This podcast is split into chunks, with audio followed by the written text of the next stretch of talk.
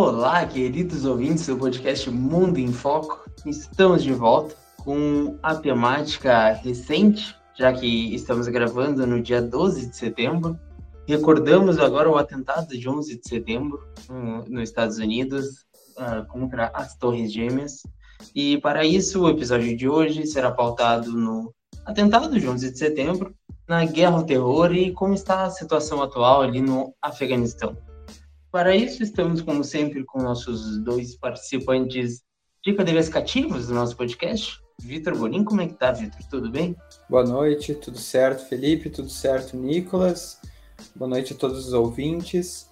E, bem, é um tema né, que todo ano a gente volta a comentar bastante, quando chega no mês de setembro. Todo mundo que viveu na época, em 2001, lembra do que, que estava fazendo naquele momento. Então é algo bem interessante de se comentar e um evento que podemos dizer que alterou bastante as relações internacionais do século XXI. Com certeza, com certeza, vários pontos para discutir. Nicolas, como é que você está, Nicolas? Tudo bem? Saudações, meus colegas de mesa, muito bom estar aqui de volta. Saudações aos nossos ouvintes. Sempre bom fazer esse podcast com essa galera animada que gosta muito das relações internacionais. E hoje realmente é um tema um pouco sensível, principalmente para os americanos, mas não tem como deixar de falar da guerra ao terror, que sem dúvida foi um marco contemporâneo da política externa e da projeção dos Estados Unidos na nova ordem mundial. Então, contextualizando basicamente, rapidamente, uh, essa questão, ela basicamente se inicia, então, como o Felipe já salientou, nos atentados do 11 de setembro de 2001, que certamente alteraram os rumos da política externa e da política internacional do século XXI. Na manhã daquela terça-feira, quatro aviões comerciais americanos foram sequestrados na costa oeste do país. Dois deles foram lançados contra as torres gêmeas do World Trade Center na ilha de Manhattan, em Nova York, e o terceiro chocou-se com o Pentágono, que é a sede do Departamento de Defesa dos Estados Unidos. O quinto caiu numa área desabitada do estado da Pensilvânia. Quanto a isso, há várias teorias da conspiração, né? Diz que esse quinto caiu em um lugar diferente, diz que na verdade, enfim, deu uma loucura. Eu ia comentar para vocês que, na verdade, né, essa visão que o Nicolas está trazendo é a versão principal que nos contam, mas, como o Felipe disse, a quantidade de teorias conspiratórias aí, desde obras no próprio World Trade Center, um pouco antes dos atentados e tudo mais, que teriam danificado estrutura e etc. Sério, são as teorias mais engenhosas e ah, eu não acredito, tá? Eu acho muito impossível de, disso ter sido orquestrado, por exemplo, pelo governo norte-americano, como alguns defendem, mas que as teorias são bem montadas e bem fechadinhas, isso não posso negar. Exatamente. O que a gente tem de relatos, então, oficialmente divulgado pelo FBI, pela CIA, pelos órgãos de segurança dos Estados Unidos, é que os relatos fornecidos por integrantes do grupo islamita radical Al-Qaeda, que que posteriormente reivindicou a autoria dos ataques, indicaram que o alvo desse, desse, dessa quarta aeronave, uma errata, eu falei quinta, mas na verdade é quarta, foram quatro aviões, seriam o Capitólio, que é a sede do Congresso americano. Essa última aeronave ela acabou chocando com o solo depois que alguns passageiros lutaram com sequestradores dentro da cabine. Sem dúvida, apesar de, de se falar muito em teorias conspiratórias, foi o maior ataque dos Estados Unidos desde Pearl Harbor que vitimou 2.977 pessoas, entre civis e equipes de resgates envolvidas nos primeiros socorros. Muita gente inalou fumaça tóxica, muita gente morreu posteriormente com câncer e problemas pulmonares. É de se esperar, então, que as investigações do FBI elas começaram logo depois do atentado, né? E a polícia americana logo conseguiu listar, além dos 19 sequestradores, o idealizador da operação, que na época foi listado como Osama Bin Laden e teve toda uma caçada e perseguição que durou anos, né? Como a gente é, já sabe. Eu foi o começo da doutrina Bush ali, Nicolas. Ali em 2002 foi o que alterou a política, a postura da política externa estadunidense, que desde a Segunda Guerra Mundial era aquela postura de só vamos atacar se formos atacados, que a gente acompanhou durante toda a Guerra Fria, aquela postura contra a Rússia, se tornou, na verdade, uma política de ataques preventivos ao que, ao que o Bush salientou como o eixo do mal. Exatamente. Esse evento ele teve ampla repercussão internacional e causou forte comoção popular, principalmente entre os americanos. E essa sensibilidade em torno da temática ela alavancou a popularidade do, do então presidente George Bush, possibilitando uma série de reformas políticas e uma reorientação internacional norte-americana. No âmbito interno, então, em 26 de outubro de 2001, ele lançou o Patriot Act, que facilitou as operações de vigilância das autoridades, permitindo monitoramento de comunicação via telefone e internet. E essa nova lei ela operacionalizou a troca de informações entre órgãos de segurança do FBI e da CIA após a identificação de falhas de comunicação que permitiram que os sequestradores concluíram a realização do, do atentado, né? É, é interessante, não, não tinha conhecimento do, desse, desse último dizer do Nicholas. É, é, importante perceber como que realmente o 11 de setembro alterou a política não somente estadunidense, como toda a política de segurança mundial, quase. É, a gente sempre dá aquele, aquele exemplo dos aeroportos, de como a segurança nos aeroportos mundiais se alterou depois do 11 de setembro mas a, toda uma postura internacional, desde a doutrina Bush e toda essa história do, do eixo do mal, como eu já comentei, que foi aquela, aquela imagem que os, os países ruins eram a Coreia do Norte, o Irã e o Iraque, né? Porque, porque eles desenvolviam as armas em destruição em massa, porque eles sofriam de terrorismo e, bom, não vamos pautar que eles são santos, mas se criou realmente uma, uma imagem de demônios a eles que mais tarde se comprovou que talvez não era bem por aí, né? É, e naquele momento dos atentados ali era um, um, período histórico que, olhando em retrospectiva, os Estados Unidos estavam muito tranquilo o que se costuma ver para os grandes países no sistema internacional, né?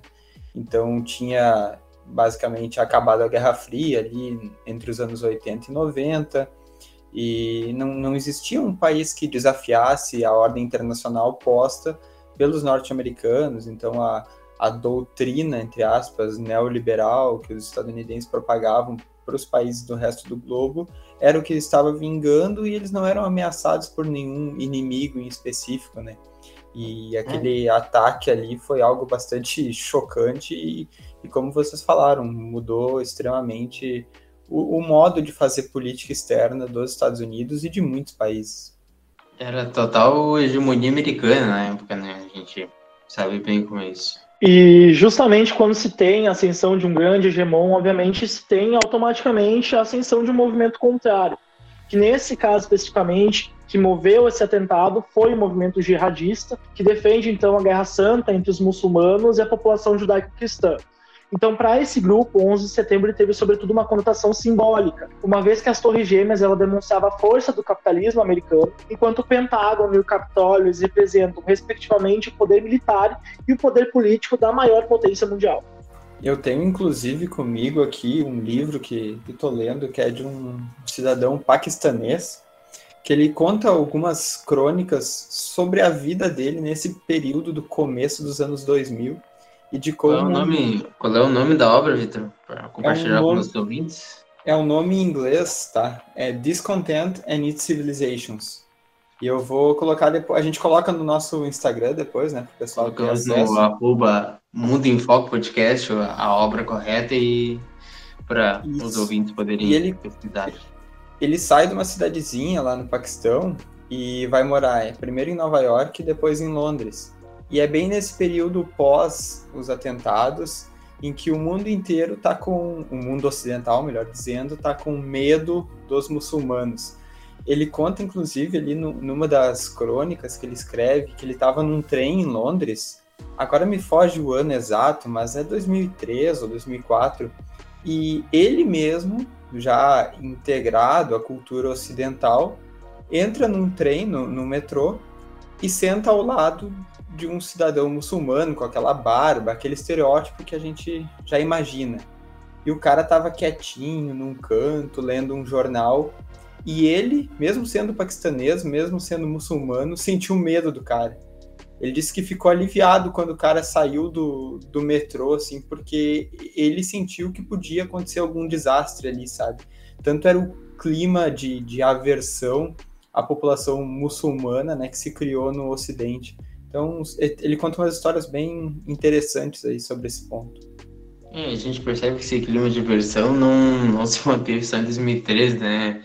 É claro que há os grupos extremistas que seguem essa religião. A gente teve, o que eu me recordo de cabeça bem recentemente que chocou o mundo, foi aquele atentado no, no jornal.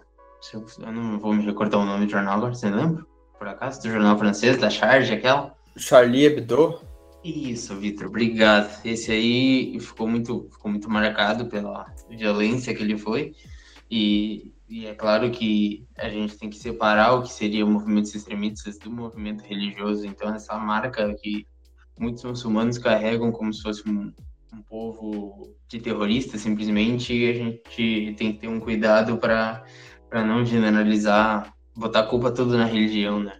Isso, até porque se pegar a maioria dos, dos cristãos, a maioria dos muçulmanos, a maioria dos budistas e qualquer outra religião que for citar, né, a maioria é pacífica, a maioria não quer isso. Então, como o Nicolas trouxe ali, é um movimento específico, um movimento jihadista, né, que, que vê a solução como uma guerra entre as religiões, não é um, jeito correto de se interpretar a questão, né? Mas, enfim, as pessoas gostam de, de ter estereótipos para tudo que é coisa e não é diferente nesse ponto.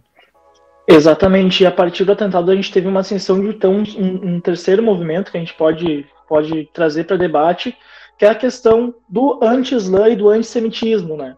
Ao mesmo tempo que a gente tem atentados terroristas de base jihadista, a gente também tem o terrorismo que é levado a cabo pelos cidadãos americanos, cidadãos ocidentais, que invadem sinagogas, invadem mesquitas e acabam atentando contra, contra a vida daquela, daquele grupo, baseado em viés xenofóbicos, assim como, como, como a xenofobia é realizada pelo movimento jihadista também. Né? É, acho que a gente podia avançar um pouco as nossas discussões agora para a questão da guerra ao terror em si, né? Como é que os Estados Unidos se portou nos países, enfim, que ele apontou como os principais vilões, né? No caso, Afeganistão e Iraque, principalmente. Acho que o Nicolas tem bastante coisa a trazer sobre esse ponto, né, Nicolas? Sim, exatamente. Com o trauma do atentado do 11 de setembro e o bom uso da oratória, o Bush ele conseguiu reunir com facilidade o apoio político para essas duas guerras que marcaram a sua gestão, que foi a invasão do Afeganistão em 2001 e a invasão do Iraque em 2003. Após ele reunir uma série de evidências de que Osama Bin Laden estaria refugiado no Afeganistão sob a proteção do regime do Talibã, o Bush exigiu que o governo local entregasse o terrorista e os demais integrantes da Al-Qaeda às autoridades americanas bem como ordenou que fechasse todas as bases de treinamento desse grupo e desse acesso aos Estados Unidos a, esse campo, a esses campos de, de treinamento uh, jihadista para verificar que eles estavam realmente inativos. No entanto, o, o Talibã alegou que precisava cumprir leis locais e costumes da, da cultura pashtu de hospitalidade, que proibia a expulsão do, uh, do, de convidados deste país, recusando-se então a, a cumprir as exigências norte-americanas o que levou à Operação Militar Internacional, iniciada no dia 7 de outubro de 2001 e batizada de Operação Liberdade Duradoura, que foi uma coalizão liderada pelos americanos, que contou com a participação principal do Reino Unido, mas que acabou reunindo também outros 20 países em combates no Afeganistão, na sua grande maioria integrantes da OTAN. A guerra, além de servir como uma retaliação contra os atentados e como uma tentativa de prender Bin Laden é, e os outros líderes da Al-Qaeda, foi popular no Ocidente justamente por buscar o fim do regime talibã, que é conhecido por seu radicalismo islâmico sunita, adotando uma versão extremista do Alcorão. É, e podemos dizer que a queda do Talibã lá no, no Afeganistão foi bem rápida, né, Nico? Exatamente, já em novembro de 2001, as forças da Aliança do Norte dos Estados Unidos tomaram a capital de, do Afeganistão, e, mas, no entanto, o objetivo simbólico mais importante dessa operação, que era a captura do Osama Bin Laden, não foi imediatamente alcançado. Né? Aos poucos, os Estados Unidos ele foi conseguindo uh, capturar ou matar os principais acusados de planejar e comandar o atentado do 11 de setembro, e com a ajuda dos serviços de inteligência paquistaneses, os americanos prenderam no Paquistão, em 2001, Khalid Sheikh Mohammed, acusado de ser o arquiteto dos ataques, e outros quatro acusados de ajudar os sequestradores na logística da operação também foram presos no Paquistão entre 2002 e 2003. Esses eles foram capturados e levados para a base de Guantánamo, que também é um assunto tão polêmico da política externa dos Estados Unidos. É, queria que soletrasse o nome do cara ali que eles mataram. ai, ai. Não, e, e é perceptível o quanto que o trabalho de, de investigação contra organizações terroristas e ah, acredito que quase toda organização criminosa que é gigante assim, eles demoram porque se iniciou em 2001 para terminar só em 2008 com que foi quando realmente prenderam, mataram, enfim, o, o Bin Laden. Na real, o Bin Laden ele só foi morrer dia 2 de maio de 2011, né? O aniversário dos 10 anos desse atentado foi só só esse ano mesmo que ocorreu. Isso foi quatro meses antes do décimo aniversário do 11 de setembro. Eles conseguiram encontrar o Bin Laden, que estava numa área de alto padrão na cidade de Abbottabad, no Paquistão. Ele estava num, num prédio que era fortemente protegido, com vários outros integrantes da célula da Al-Qaeda fazendo a, a, a guardia do local. Uh, provavelmente aquele abrigo tinha sido construído uns cinco anos antes e provavelmente foi construído justamente para que ele fosse abrigado. E na ocasião, as forças especiais da Marinha dos Estados Unidos, os SEALs, realizaram uma operação militar contra a instalação e logo depois o corpo foi movido uh, para os Estados Unidos de helicóptero a presença dos Estados Unidos no Afeganistão, então ela pode ser contabilizada por um alto custo financeiro e humanitário, porque imagina tu manter e sustentar uma guerra por mais de 11 anos, mais de 10 anos depois da morte do, do alvo principal da operação. O Victor também tem bastante coisa para nos salientar a respeito do custo uh, dessas tragédias, né? Eu queria, queria só comentar rapidinho antes de salientar o, o custo da tragédia, que tem muitas histórias da, da captura do Bin Laden, mas é engraçado que eu errei a data, mas é muito vivo na minha cabeça o, o Obama naquela caminhada do Salão Oval, naquela caminhada, quando abre as portas, ele vai ter o um microfone para dizer que, que os Estados Unidos capturou o Bin Laden. Não parece tão antigo na minha memória esse, esse vídeo, essa cena de estar em todos os telejornais do mundo, Obama falando falando isso naquele inglês que é melhor do que o nosso português, né? Eu nunca vi um cara com uma oratória excelente. Pior é que eu lembro também do dia. Todo, todos os telejornais mostravam isso. Ah, pegaram Bin Laden, mataram Bin Laden. Eu nem sabia quem era o cara, né? 11 anos. Mas tudo bem.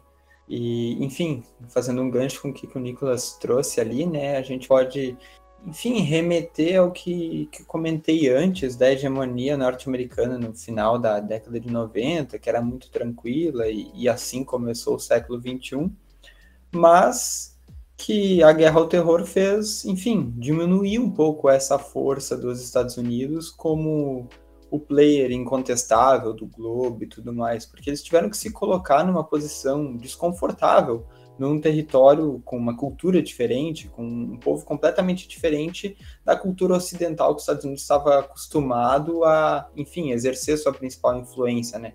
A gente trata da Europa e da América, América como um todo também. E, e, foram vários custos, foram custos bélicos, enfim, muito, muito investimento em, em armamentos e tudo mais, até investindo em grupos para combater outros grupos lá dentro do, desses países que depois se voltaram contra os Estados Unidos, né? O Estado Islâmico e tudo mais. Então é uma situação bem complexa. O custo social, né? As vidas de milhares de americanos e de muitos, muitos e muitos civis locais também. eu acho interessante, eu acho interessante a gente analisar os dados, né? Os Estados Unidos ele alega que somente 3.500 soldados da, dos países da colisão foram mortos, o que, na minha concepção, é um número relativamente baixo para uma guerra que se estendeu durante mais de 20 anos. Né? Já em civis, estima-se que foram mortos pelo menos 40 mil no Afeganistão e cerca de 25 mil no Paquistão, que foi o país vizinho que foi diretamente afetado pela operação militar contra o Talibã. É, e é muita gente, né? Toda a comoção que a gente tem do 11 de setembro em si, que que eram cerca de 3 mil pessoas, né? Então, se a gente vai comparar com, com esses números aí, os Estados Unidos perdeu a mesma coisa só em soldados que foram para lá. Tipo, qual, e... qual, é o sentido da coisa, né? Exato, e, e, assim, a gente, é, a gente não vê muito na, na mídia uh, que vai falar da população do Afeganistão, né? Então, eu trago para a gente ter um pouquinho de ideia. O Afeganistão é gigante, tá? Tem quase 39 milhões de habitantes a gente tem essa imagem do Afeganistão como, como o Talibã retrata o Afeganistão, e é interessante que o território do Afeganistão foi de muitos conflitos desde a Segunda Guerra Mundial, com questão toda do petróleo. É, até o Hitler teve interesse no, no Afeganistão. Mas o Afeganistão, o território, por ser muito acidentado, cheio de montanhas, ele, ele tem muitos vilarejos que são, são afastados de, de Baku, que é a capital. Então faz com com que a imagem do, do país não se reverbere tanto por ser um território gigantesco e com muitos vilarejos espalhados, né? É, e se a gente colocar a efeito de comparação, enfim, fingimos que isso teria acontecido na América Latina, por exemplo. Nós estamos aqui no Brasil e é como se a Argentina, o Chile, o Paraguai, o Uruguai e, e até a Bolívia, dá para colocar em número de população, tivesse sido ocupada militarmente por todos esses anos pelos Estados Unidos. Isso eu estou somando o Afeganistão e Iraque, tá? mais ou menos na população. Então é de um impacto tremendo isso não chega tanto até nós, né? Essa visão, enfim, a visão de lá mesmo, né? Do lugar de fala, as pessoas que estão vivendo aquilo, mas que a gente tem que, tem que levar em consideração como internacionalistas e como estudantes que estão tentando entender melhor a temática, né? A gente sempre tem que ter esse, esse outro olhar também mais aprofundado. Eu sei elogiar o Vitor por ter feito essa comparação, porque eu acho muito importante trazer uh, os acontecimentos, quando a gente fala em fenômenos internacionais, mais próximos da nossa realidade. Porque às vezes acontece uma coisinha lá na, na Austrália, lá no, numa ilha do Japão, e, e, a gente não tem essa magnitude quando coloca em números, numa, talvez no estado brasileiro, no caso do Vitor, no país da América do Sul, uh, se cria realmente esse, essa ideia do quão grande ou foi essa enfim, essa ocupação do exército americano, território afegão e iraquiano, no exemplo do Vitor ali. Exatamente, a gente muitas vezes fala em cifras, parece que meio desumaniza todo, todo o contexto, né? Porque se a gente for parar para pensar, 40 mil pessoas é uma cidade inteira. A minha cidade tem 31 mil habitantes. Imagina a minha cidade inteira simplesmente ser sumir do mapa, ser exterminado. Voltando a tratar um pouco daquela questão da hegemonia norte-americana, eles perderam, perderam muito, na minha visão, né, e acho que vocês compactuam em algumas partes, que os Estados Unidos despenderam muitos recursos ali que talvez não fossem tão necessários assim. Claro, analisando em retrospectiva, talvez fica mais fácil, né? Mas era um inimigo desconhecido, uma coisa nova nas relações internacionais. Então, quem sou eu para dizer como os Estados Unidos tinha que combater essa questão? E é importante a visão de alguns teóricos das relações internacionais sobre o tema, e o Joseph Nye, no, no seu livro O Paradoxo do Poder Americano, trouxe uma visão bastante interessante, formulada por Apple Jr., que falou que o paradoxo do poder americano é que ele é grandioso demais para ser desafiado por qualquer outro Estado no sistema internacional, isso naquela época, né, no, na primeira década do século XXI, mas que ele não era grande o bastante para resolver sozinho problemas de magnitude diferente e maior também, como o terrorismo global ou a proliferação das armas nucleares, que são temas que os Estados Unidos, enfim, tentaram por muito tempo combater e hoje, olhando para trás, não, não vemos resultados tão evidentes assim, né? Resultados positivos, digamos. Exatamente. Essa questão é muito importante a gente analisar, porque quando a gente fala entre guerra entre estados, basicamente um conhece o outro inimigo. Existe um poder institucionalizado com o qual um país se degladeia, isso é historicamente construído a partir do, do conceito do realismo que a gente já conhece, da balança de poder, etc. Mas quando se trata de células terroristas, a gente tem um poder altamente descentralizado. Então tu não conhece as dimensões do teu inimigo. Tu não consegue realmente mensurar estrategicamente como tu vai combater uma entidade que tu não sabe quais são as dimensões e tu não sabe quais são as, suas, as suas células de atuação. Né?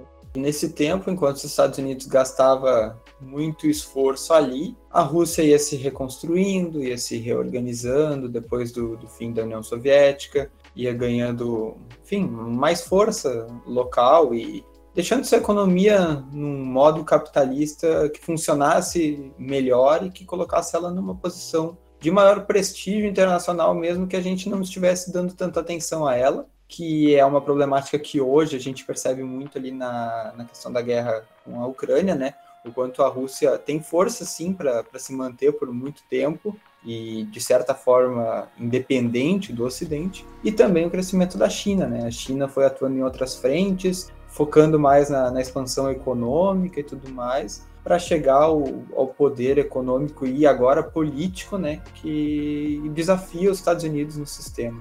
O Nicolas pautou a fala dele antes ali, como, como se lida com células terroristas né, em algo tão complexo, e a gente adentra na retirada das tropas americanas do Afeganistão em 2021, que há uma grande uma grande crítica ao Biden da maneira que ele conduziu essa retirada de tropas. porque me pareceu, vendo de fora, que foi repentino. Havia já um movimento de uma retirada de tropas, um movimento talvez periódico acontecendo, talvez desde a época do governo Obama ainda havia um movimento. Eu não, sinceramente não me recordo da agora nesse momento a postura que o Trump teve referente às tropas no Afeganistão, porque eu, me, eu só me recordo que ele exaltava muito esse poder dos Estados Unidos fora do território americano, mas eu me recordo se ele moveu uh, diretamente as tropas do Afeganistão. Ele, ele, iniciou a retirada de tropas. Um grande montante já saiu no, no, governo Trump e ele teve uma iniciativa de promover diálogos e uma tentativa de negociação com o próprio Talibã, já sabendo da inevitabilidade de este uh, grupo voltar a governar o país. E é bem a cara dele, né? Diálogo. Tu pensa Trump, tu pensa em diálogo, não. Ah, o, o, ele deixou o grande legado que ele se reuniu com o Kim Jong-un, né, gente? Exatamente. No, na ah, arena internacional, eu acho que a gente pode levar isso a uma discussão. Porque, claro, Exatamente. formos olhar para o interno, para algumas questões ali que se coloca muito socialmente, né, hoje em dia, e até a transição do para o Biden depois, o modo como ocorreu, né, um certo ataque a algumas instituições, beleza, o Trump não é um cara do diálogo, mas se formos olhar para as relações internacionais, dá para dá se pensar. Tem até um livro muito bom que satiriza a questão da figura do Trump, Fire and Fury, do Michael Wolff, que acho que foi uh, veio a público ali logo no, no início do, do, do, mandato do Trump, e tinha uma visão muito pessimista dos rumos da política externa americana, e a gente vê que muita, muito, em grande parte não foi assim tão exacerbado quando a gente achou que seria. Eu falo do Trump, eu começo a me recordar, só da cara dele me faz rir já, coitadinho. Aquela peruca e o bronzeado cenoura. Não, e está sendo, não é a temática do nosso programa, mas está sendo muito investigado todo, todo a cúpula do governo Trump agora. Já houve até alguns mandados de prisão emitidos para empresários norte-americanos que apoiavam Trump. Acho que essa investigação está a, a, vias de chegar nele, então, coitadinho do Trump, né? Foi tão legal no sistema internacional. Deu uma movimentada nosso, ali. Nosso rival podcast, né? O Petit Jornal Imagina chamar de rival, né? Foi longe agora, foi longe. Teve que crescer eu... pelo menos uns, uns 10 mil em audiência em uma semana. Pô. Quero dizer que se chegar no pedir jornal, desafio vocês a participar do nosso podcast. Ou convida a gente para uma participação de 5 minutos, os de vocês. Deus não, não tenho nem conteúdo para falar 5 minutos no podcast dele.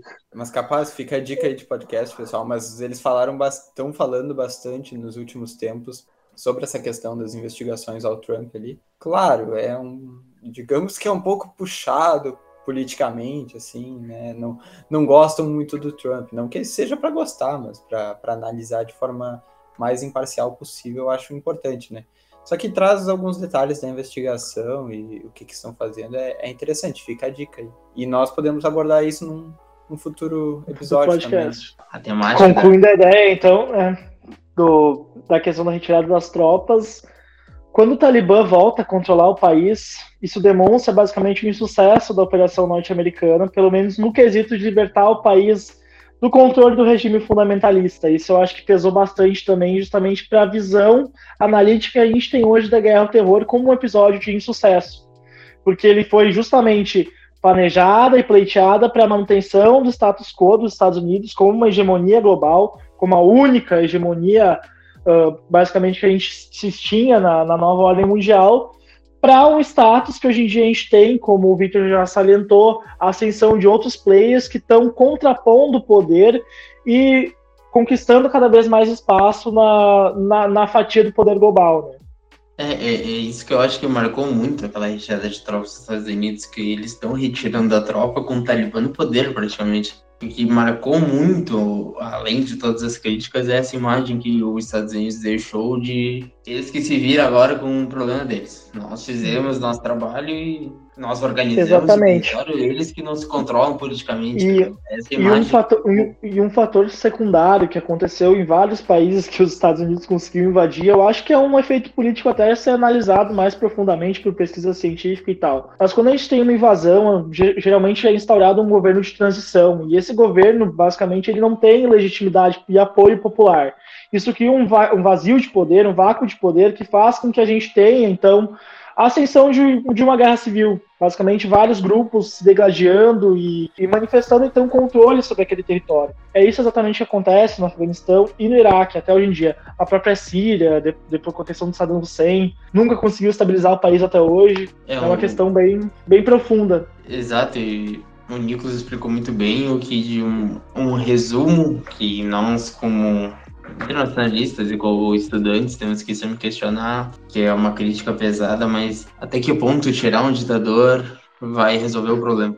Até que ponto não vai simplesmente causar esse vazio de poder e seguir para uma guerra civil? Porque o autoritarismo, eu acho que vocês vão concordar comigo, mas o autoritarismo em nenhuma escala, seja ideológica ou política, é algo positivo mas simplesmente retirar um, um, poder sem ter um planejamento também causa o que nós temos diversos exemplos no sistema internacional de guerras civis, de conflitos que perduram até hoje, muitas vezes no sistema internacional, porque simplesmente, ah, vamos, vamos libertar o povo e aí vira a anarquia que às vezes se instaura em muitos territórios. Mas o que eu ia ressaltar antes também é que o secretário dos Estados Unidos, isso pessoalmente me marcou na época, que o secretário de Estado dos Estados Unidos, na época, o Anthony Blinken, ele disse no pronunciamento que estava se iniciando um novo capítulo do envolvimento dos Estados Unidos com o Afeganistão, em que eles iriam liderar com diplomacia, uh, demonstrando uma outra postura dos Estados Unidos e que eu questiono novamente com a problemática que eu trouxe. Isso seria um uh, negociar com diplomacia ou seria simplesmente largar o problema e lavar as mãos e é isso aí, valeu? Talvez uma percepção tardia dos custos que aquilo estava trazendo e não benefícios e que já não, não tinha mais sentido. E na hora de discursar, é, era aquela necessidade de colocar algo bonito para o público, né? Sei lá, é, é, um discurso, é um discurso um pouco vazio, na minha, na minha opinião. Exato. De repente, agora temos o respeito à soberania internacional, que interessante, né? Eu já tô nesse conceito agora, só agora, porque será? É, e e a gente chegou ao ponto de como é que o Afeganistão está hoje, né? Que sob controle do Talibã, exigindo que o governo talibã seja reconhecido internacionalmente como um governo legítimo do Afeganistão. Até é interessante, porque eles comemoraram algumas semanas atrás, porque a retirada de tropas foi no dia 30 ou 31 de agosto de 2021, se eu não me engano. Eles comemoraram uh, algumas semanas atrás, então, o Dia da Liberdade que foi o jeito que eles acharam de intitular a, a retirada de tropas dos Estados Unidos do Afeganistão como se fosse um, uma independência do povo. E aí a gente retrata com jornalistas que não estão influenciados pelo governo talibã, que normalmente são jornalistas estrangeiros, que eles relataram que quem estava uh, comemorando o Dia da Liberdade eram os extremistas, os talibãs, ou as pessoas que apoiam esse regime, porque ficou muito marcado nessa comemoração que eles estavam desfilando com carros, uh, com veículos militares uh, da época antes da ocupação. Então foram veículos ou que em algum momento da que o exército americano estava no solo do Afeganistão foi roubado ou foi ou foi deixado lá quando eles simplesmente saíram, mas fica muito marcado que o regime do Talibã toma tomou o controle do território e mantém até hoje. E, sinceramente, eu não vejo uma perspectiva de mudança logo naquela, naquele país. Eu acho que esse governo vai se manter e, se, e aí eu dou uma risada, literalmente. Me desculpa, eu achei muita ignorância acreditar nisso. Mas se criou uma imagem que o Talibã seria pacífico quando eles assumiram o controle do território. E, bom, talvez ali por três semanas, um mês, dois, foram pacíficos, porque agora a gente já vê as, os direitos das mulheres sendo novamente é, excluídos da discussão daquela sociedade, escolas fechando, uh, mulheres proibidas de estudar. Cabe ainda a compreensão que eu não vejo nunca um talibã pacífico ou, ou qualquer regime extremista pacífico seja por um lado ou por outro, enfim. É, a, a gente vê ainda o Afeganistão realmente atrasado porque não quero tomar tanto o espaço aqui do podcast, mas ainda há as sanções contra o Talibã ainda são realizadas, né? então eles dependem, sempre dependeram desses, dessa ajuda internacional, desses investimentos internacionais que pelas sanções não chegam. A única ajuda internacional é da ONU, que se mostra que não é uh, o suficiente para ajudar a população. Então a gente ainda não vê, eu não vejo um futuro próspero, rápido, logo para o Afeganistão, porque nós já estudamos muito muitos conflitos sociais e muitas guerras civis e a gente sabe que a solução não é rápida. E aí eu volto a, ao que eu disse antes, que é a retirada de tropas da maneira que se executou após tantos anos, tantos casos, tantos problemas, pareceu realmente um movimento de lavei minhas mãos, é isso aí, e vamos deixar feder agora esse território que cada um com seu problema. Cabe lembrar também que a gente tem no, no Oriente Médio mesmo a questão da Arábia Saudita com a dinastia Bin Salman, que tem uma uma vertente muito parecida com o, com o regime do, do Talibã, a questão de diminuir os direitos das mulheres, cercear a liberdade da sua população, mas que é dotada de, de legitimidade política internacional, o que eu acho que é a tendência para que há alguns anos a gente tenha a participação do Talibã, talvez em cúpulas e conferências. Eu também não vejo uh, uma solução breve para a questão política do país, e acho que a tendência é a gente se conformar que aquele território vai ser sempre habitado por um regime ditatorial e tirano que controla aquela população um conceito aí para o pessoal pesquisar, algo que a gente estuda bastante já, estados falidos, né? O Afeganistão, ele, ele está na, na lista dos principais estados falidos, aqueles que, enfim, fica aquele vazio de poder, alguém ocupa e tá, mas quem é que manda? E são facções e são organizações específicas e o Estado não consegue impor, enfim, suas vontades políticas, militares, econômicas e isso fere a organização de um, de um país do modo que a gente concebe, né? Então, é o caso do Afeganistão, é o caso do Haiti, aqui perto, é o caso da Somália, enfim, alguns países africanos e tal. Só que, né, falidos podem, podem tentar uma recuperação ainda. Eu acho, eu acho chato a gente falar assim, é, é para sempre, né? Mas hoje realmente é complicado vislumbrar uma, uma melhora nos próximos anos. Aí. É, eu deixo a indicação para os ouvintes. Tem um, tem um site, é Fragile States Index. Se quiserem botar no Google, a gente vai novamente deixar todos os links, as referências, obras, livros, ou seja lá o que citamos nesse episódio, no Instagram, arroba Podcast, para consultas posteriores. Uh, esse, esse site que eu indico, ele faz um trabalho onde ele demonstra os países falidos num, dentro enfim, dessa metodologia de pesquisa e tal, em gráficos, mostra os países, mostra vários gráficos econômicos e vários dados que comprovam por que está falido ou por que não, enfim, eu deixo essa, essa indicação. E realmente, como a gente fala muito em dados aqui no nosso podcast, quando a gente, quando o Vitor cita que o Afeganistão está na lista de países falidos, a população afegã, ela passa por uma miséria e é 55% da população passa fome. E isso, é claro, é a soma de uma estiagem prolongada no território, a inflação mundial, mas na região que já é pobre, a inflação parece muito maior, é, causada por diversos fatores, mas... As inúmeras sanções internacionais também. É, vale lembrar eu... que o Afeganistão é basicamente o país, ele pauta sua economia no ópio, né, que é uma droga. Então, é. nem, a, nem a base produtiva que mantém o sustento da sociedade é legalizada. Ou seja, como vamos desenvolver esse país? É, esse ponto que eu ia chegar, porque falta emprego, falta qualquer coisa no país e ainda tem as sanções é, ao Talibã. É, tem mais de 7 bilhões de dólares ativos que foi congelado nos Estados Unidos depois que o Talibã assumiu o poder. É, os bancos internacionais, pelas sanções, não vão negociar com, com o Talibã.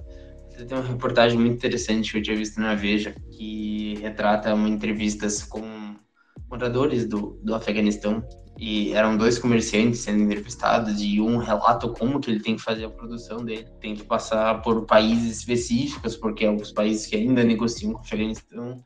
Para chegar lá é um processo logístico tremendo, porque a maioria dos países não negocia, os bancos não negociam. Então, enfim, a população afegã, que, vamos ser bem sinceros, é a maioria não tem nada a ver com quem é o governo, eles só querem viver, só querem ter um trabalho, comida e se preocupar com a sua família, é a que acaba mais sofrendo com todas essas guerras que se criou contra o país. E assim, eu não quero aqui pautar, deixar bem claro, eu não quero pautar se é certo ou errado.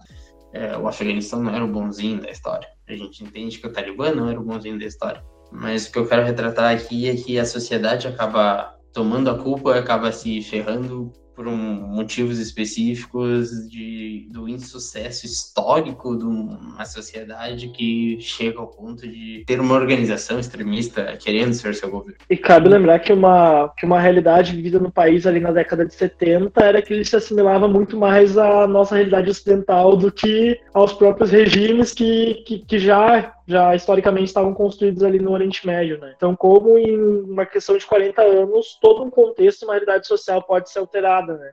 A partir dos interesses políticos que estão em jogo. Por isso também eu acho que eu, como um esperançoso, acredito que em 40 anos podemos ter uma situação bem melhor, de repente. Eu vou tentar ver por esse lado aí. E, enfim, claro, o ambiente não favorece muito, os vizinhos não são países também que, que estão com grande pungência econômica. É um local que está tá sendo deixado de lado realmente, né? Mas, enfim, muito boa reflexão do Felipe e Nicolas Queria ouvir de ti agora um comentário breve, assim, pouquíssimas palavras, um resumo sobre, enfim, desde o 11 de setembro, toda a guerra ao terror e o ponto que a gente está hoje. Foi bom para os Estados Unidos?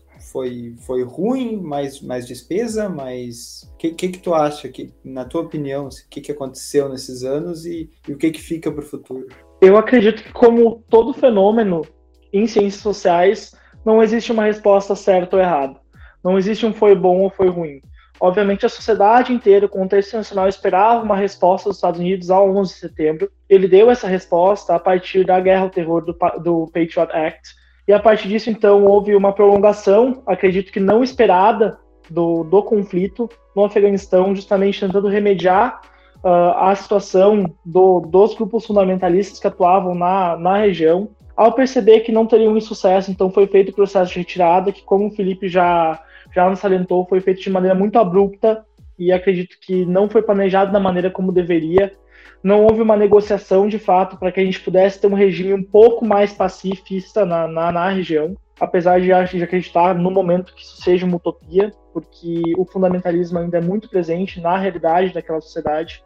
Fica essa reflexão que o Vitor nos trouxe para o futuro, para pensar num progresso para essa região e para torcer justamente para o desenvolvimento desse país acredito que a partir de uma, de uma, de uma matriz kantiana, uh, o desenvolvimento ele permeia o livre comércio, o livre comércio está atrelado atualmente à democracia e uh, às instituições legais. Né? Não tem como um país se desenvolver e promover relações comerciais sem que passe por um processo de, de democratização, de transparência e de, de respeito aos direitos humanos. Então, acho que, que fica essa reflexão para a gente no, torcer para a sociedade para que de fato venha ter uma melhora substancial nesses próximos anos. Eu quero deixar o lado também otimista junto com o Fita. Eu creio que daqui a longos anos a gente possa ver uma sociedade melhor, seja um governo melhor ou influências melhores. Mas, Vitor, sua reflexão, então, final, fica à vontade. Pois é, junto com, com aquilo que vocês trouxeram aí, foram anos diferentes nas relações internacionais, nessa né? disputa contra um inimigo que está em todos os lugares e não está em nenhum lugar também, é difícil de encontrar e ataca por várias frentes e em vários locais, mas para mim, na, na, minha visão, foram muitos custos, chegou-se num, num momento agora em que não se tem exatamente o que fazer, não, não se encontrou uma solução para o terrorismo durante todos esses anos o modo tradicional de combater inimigos eu não acho que tenha funcionado. E, enfim, novos problemas ainda vão surgindo, né? A questão do, dos cyberataques também agora, vou, vou, acho que é uma coisa que vai aumentar cada vez mais, um cyberterrorismo. E, e são, enfim, outros pontos aí que vão ter que ser dada muita atenção tanto pelos Estados Unidos, mas também pelos seus grandes rivais, em específico a China, né, que está em, em, vias de igualar os Estados Unidos na questão do poder global, né? Então a hegemonia estadunidense declinou nos últimos anos, acho que isso até um pouco óbvio analisando números, né? Por mais que para nós aqui no Ocidente, na, na América Latina, culturalmente os Estados Unidos é muito dominante, né? Mas, enfim, são, são novas dinâmicas e relações internacionais é isso, né? É, é, mutável e os países vão se adaptando e as pessoas também, os conflitos mudam e vamos ver o que, o que vai se desenrolar aí. Mas, enfim, fiquei sabendo que agora a gente tem um, um novo momento no nosso podcast, né, Felipe? Conta aí. Criamos uma nova dinâmica agora para selecionarmos nossas temáticas. Nós vamos sortear o nosso próxima temática, que na verdade é um sorteio entre nós três participantes, que o vencedor decidirá o tema do próximo podcast. E lembrando, estamos aceitando indicações, seja suas curiosidades em de episódios, mande para nós, arroba Mundo em Foco Podcast. Eu já digo que se for eu, meu tema é bem fora de contexto e a gente vai ter que estudar bastante. Bom, eu vou, vou realizar o sorteio aqui, então, enquanto sair eu, eu já aviso quem é o vencedor. Vamos ver. Número um, e sou eu. Ha! Eu juro que não foi manipulado. Ah, tá bom, tá bom, eu acredito em ti. Então, eu vou, eu vou começar a postar o resultado também no Instagram. Após o sorteio, decidimos que vamos abordar Chile, negando a nova Constituição, que é fenômeno recente. Vamos aqui abordar. Por quê? Por quê? Por que fizeram?